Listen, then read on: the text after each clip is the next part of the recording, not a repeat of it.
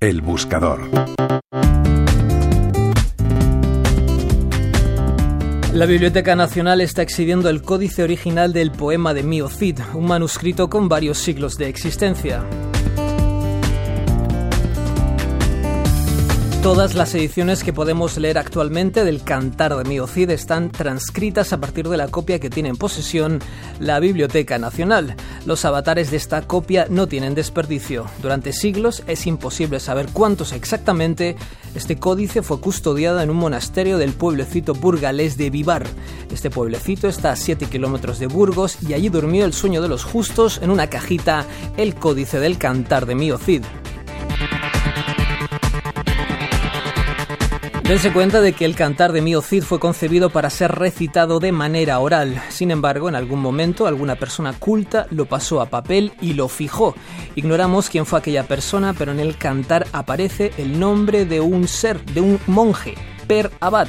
No obstante, esa persona no parece ser quien lo escribió, sino que lo copió desde otra copia. Por eso su nombre figura ahí. Aún así, el códice que tiene la Biblioteca Nacional no es el de Per Abad. Recopilemos. Perabat copia el texto a comienzos del siglo XIV, quizá en 1307, desde un original de 1140, 48 años después de la muerte de El Cid.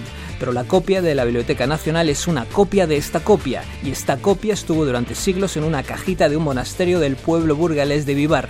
Y a finales del siglo XVIII, en 1775, un funcionario del Estado lo sacó con una excusa y no lo devolvió jamás.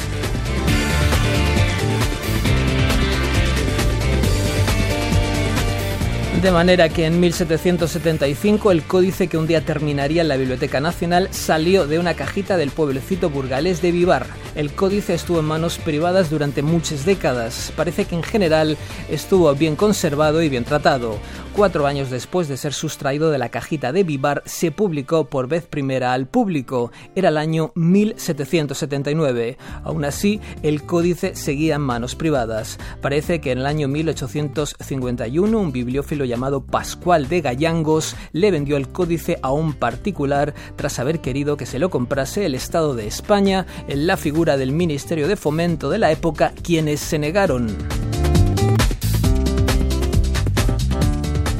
El códice fue adquirido en 1851 por un particular que era familiar de quien sería el primer filólogo en estudiarlo con carácter científico y cuyo nombre está indisolublemente asociado, don Ramón Menéndez Pidal. Fue este filólogo quien lo estudiaría y haría la primera edición con rigor científico.